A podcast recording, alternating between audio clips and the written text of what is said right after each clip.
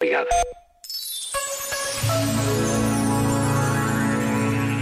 Tomar uma decisão implica tantas vezes a capacidade de lidar não só com o presente, mas também com o passado.